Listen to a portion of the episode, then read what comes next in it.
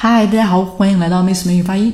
那么在本期节目中呢，我们主要回答一位读者的问题啊，有提到说这个 b l b r k l k r g l g r 以及我们的 p l p r，哎，这些音连到一块儿，那这个怎么读才能正确呢？比如说 please 这个单词，哎，好像在听的时候，怎么好像这个 p 和 l 之间是不是有个 u 的一个音？好像是。Police 是这样吗？嗯，我们来看一下哦，类似于前面给大家提到的，好像是几个辅音放到一块儿的，对吧？基本上我们是两个两个以上的辅音啊，我们把它放到一块儿。我们语音学上呢，把这种现象呢叫做辅音连缀啊，其实就是 consonant clusters，只不过就是把几个辅音放到一块儿啊，其实也没有很恐怖了，单个辅音大家还是认识的，对不对？那我们在读这些音的时候，前面的音注意一定要读得轻快一点，短促一些。而且呢，在各个辅音之间千万不要加入元音，大家最容易加的就是呃呃啊。而且一个音和一个音的衔接过渡一定要自然紧密。好，我们看一些例子啊。前面给大家讲到的这些音呢，我们一起来练一下。首先是我们的 b l b l，我们看第一个单词。block block block b l 紧密结合。Next one black black 啊，你可不要很慢的，老师我 black black 太慢了啊。black black 其实这个 b l 连起来和这个 k 啊，它们是差不多的，你就把 b l 连起来当做一个音。black black 好，我们看后面一个。 blue blue 连起来，blue。Next one blast blast。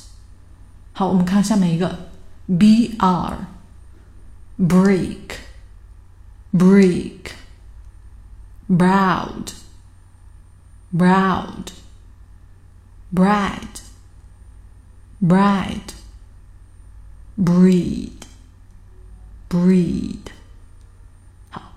可以，对吧？来看一个啊，相对来说比较难的，我们的 K 和 L 的一个组合。这个时候大家注意啊，千万不要把这个 k k k 后面加个 a 变成 k 啊，clock clock 连起来啊，K 和 L 的音，clock clock 把前面这个 k 读的轻一点啊，clock 看下面一个 climb。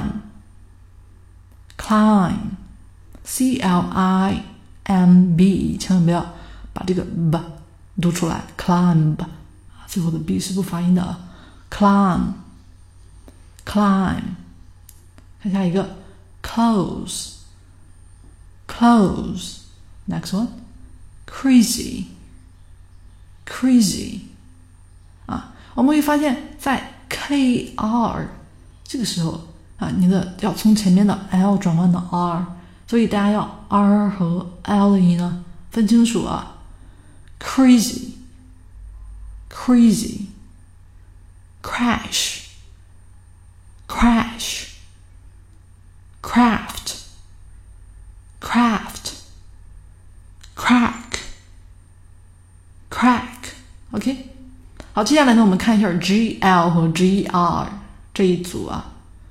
glass, glass, glue, glue, glad, glad, glow, glow.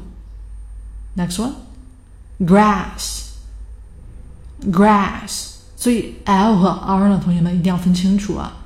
Grass, girls girls agree agree grace grace 好，最后呢，我们的 P L 和 P R please please place place 不要 plot plot